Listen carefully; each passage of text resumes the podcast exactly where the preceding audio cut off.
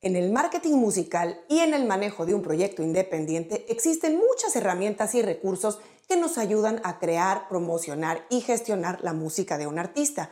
Pero a veces nos mareamos con tantas cosas que existen en el mundo digital y acabamos por desaprovechar los recursos y herramientas. Algunas de ellas tienen costo, pero muchas otras son gratuitas. Así es que en este programa vamos a mencionar 10 cosas que pueden ser apps, servicios o funcionalidades que probablemente no estés utilizando o no estés utilizando en toda su capacidad y que son gratis y pueden contribuir de forma muy importante en tu proyecto musical. Soy Ana Luisa Patiño y estás en mi disquera, la casa del artista independiente bien informado.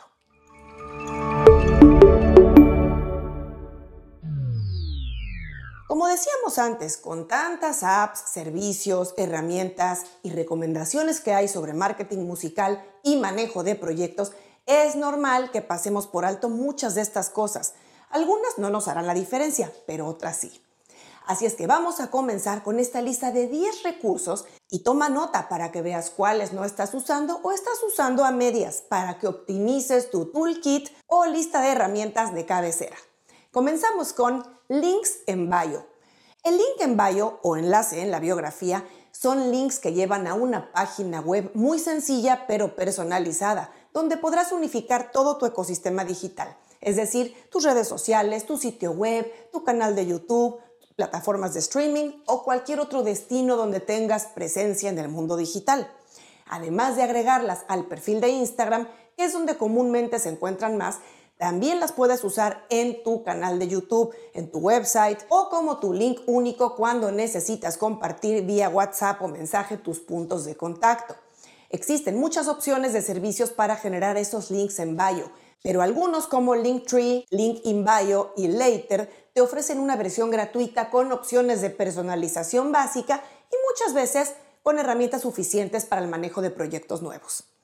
En segundo lugar tenemos los pre-save links o smart links. Se les conoce también como links inteligentes, aunque a veces se usan indistintamente para referirse también a los links en bio, cuando hablamos de smart links en música, nos referimos a esos enlaces usados para compartir una canción o álbum con distintas opciones para escucharse en la plataforma de streaming o tienda digital que la gente prefiera.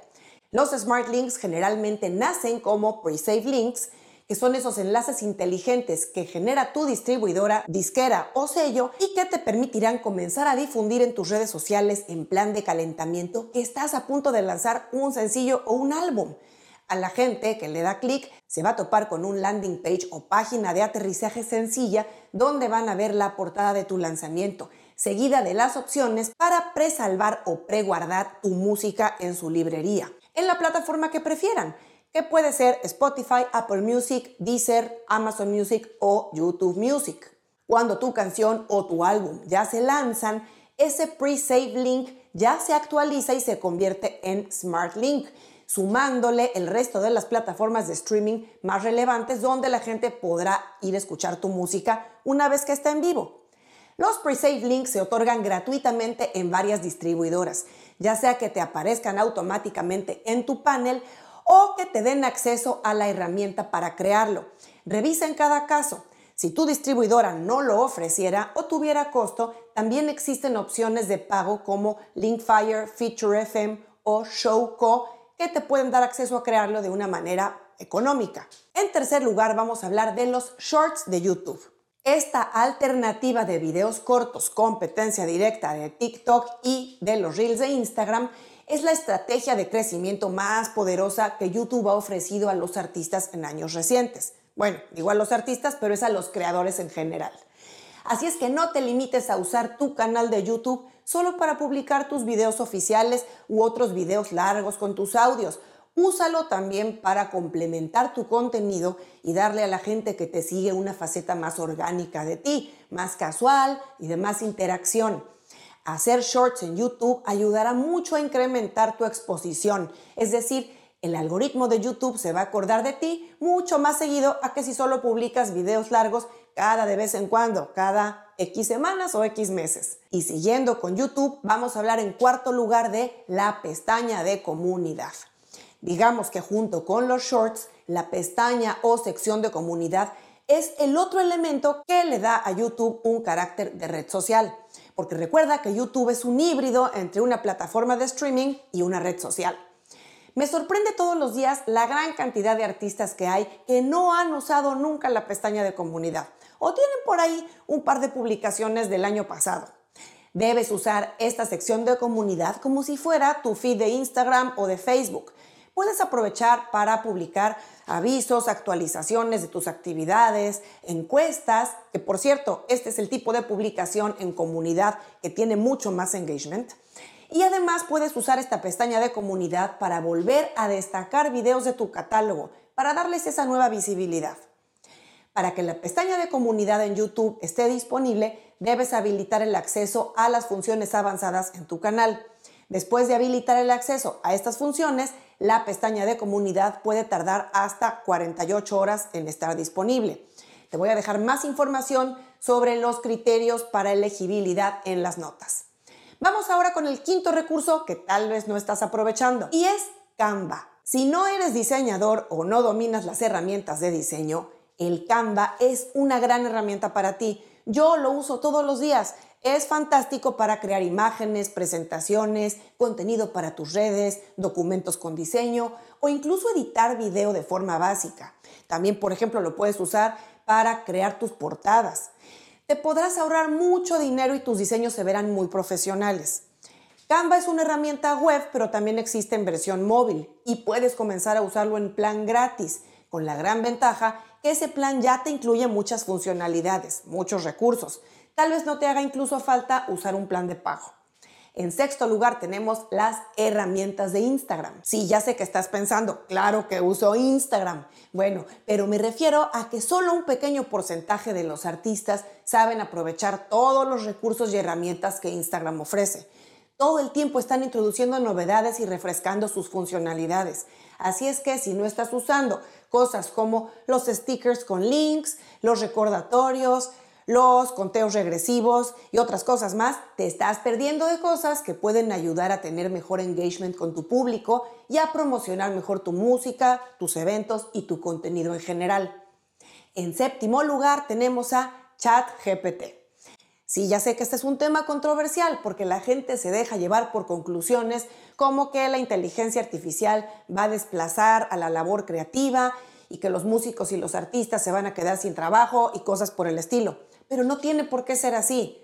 Se piensa que ChatGPT solamente es para hacer preguntas y respuestas. Pero en realidad el poder de la inteligencia artificial en general va más allá de eso. Te puede ayudar, en concreto ChatGPT, a darte ideas para tus planes de trabajo, por ejemplo, también ayudarte a resumir textos, a redactar tu biografía, en fin, muchos usos más.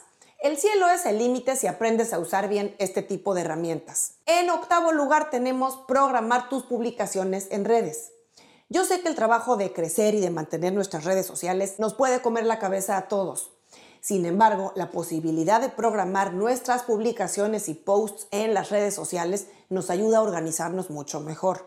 Si organizas con anticipación tus posts, por ejemplo, de la siguiente semana, vas trabajando con antelación para preparar tus gráficos, tus textos, tus links y demás, y te va a ser mucho más fácil. Siempre cabe la espontaneidad y puedes publicar cosas que no estaban planificadas cuando quieras, pero si mantienes al menos un esqueleto de publicaciones semanales, te va a ayudar mucho.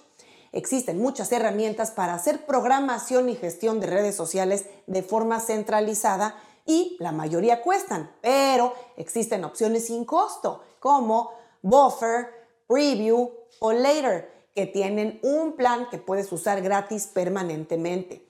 Recuerda que de todo lo que estoy mencionando vas a encontrar los enlaces en la descripción. También recuerda que el administrador de Meta o Business Suite de Facebook e Instagram es gratuito y te va a permitir gestionar desde ahí tu página de Facebook y tu cuenta de Instagram, programando así tus publicaciones, centralizando comentarios y por supuesto también tienes ahí la opción de hacer tus campañas de publicidad. También en YouTube vas a poder programar tanto tus shorts como tus publicaciones de comunidad desde el YouTube Studio. Acercándonos al final vamos a la novena herramienta que probablemente no estás usando y se llama Music Match. Una de las mejores formas de involucrar a los fans con la música es a través de las letras de las canciones y que vayan en sincronía con la música. Muchas veces las distribuidoras entregan las letras con formato de texto, pero no van a estar sincronizadas con las melodías.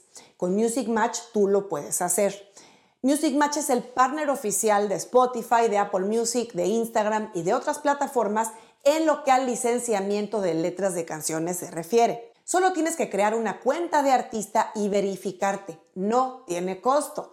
Ojo, aunque a primera vista en el website de Music Match parece que no hay planes gratuitos, sí los tienen un poco escondidos en la parte de abajo. En las notas te dejo un video donde hablé más a detalle de esta plataforma y de cómo usarla.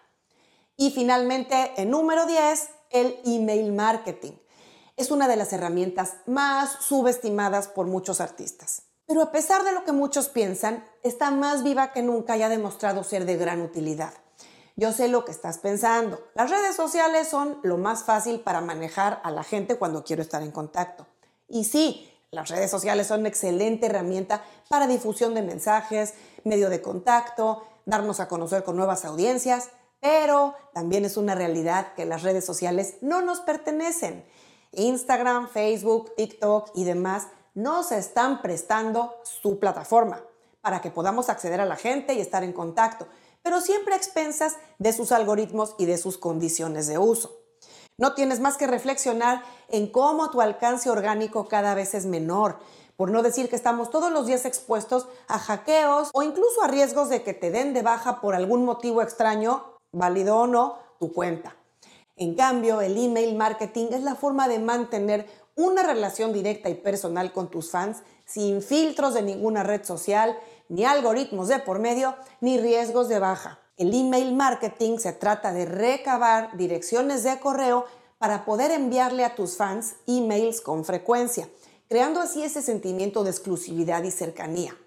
Existen varios servicios para manejo de email marketing. Algunos ofrecen planes gratis cuando comienzas con pocos suscriptores. Te puedo recomendar MailChimp o MailerLite. Yo ambos los uso para distintos proyectos y me gustan mucho en general, aunque hay muchas otras compañías que también funcionan bien. En ambas que te mencioné hay un plan gratuito y bueno, obviamente hay planes de pago. Y también en ambos servicios encontrarás mucha información de cómo comenzar a usarlo, recomendaciones, tutoriales, plantillas y demás. Y si ya llegaste hasta este punto, te voy a dar una herramienta recomendada adicional que a mí me ayuda mucho a organizar mis citas, llamadas y reuniones virtuales y presenciales. Se llama Calendly y es un servicio que te permite vincular tu calendario de Google, de Microsoft, de Apple o el que uses y poder compartir enlaces con tu disponibilidad para que la gente acceda a tu calendario. Así es que si necesitas quedar con alguien para verte en Zoom, por teléfono o incluso en persona, es buenísimo que tú les mandas un link, acceden a un calendario, eligen el día y hora que más les conviene y así automáticamente se va a programar en tu calendario y en el de ellos. Esta es justamente la herramienta que yo uso para los clientes que contratan mis asesorías vía Zoom. La versión gratuita de Calendly funciona muy bien y hay planes de pago que te permiten integrar más funcionalidades. Aprovecha todos estos recursos e impulsa tu productividad en tu proyecto musical o en cualquier otro proyecto que tengas.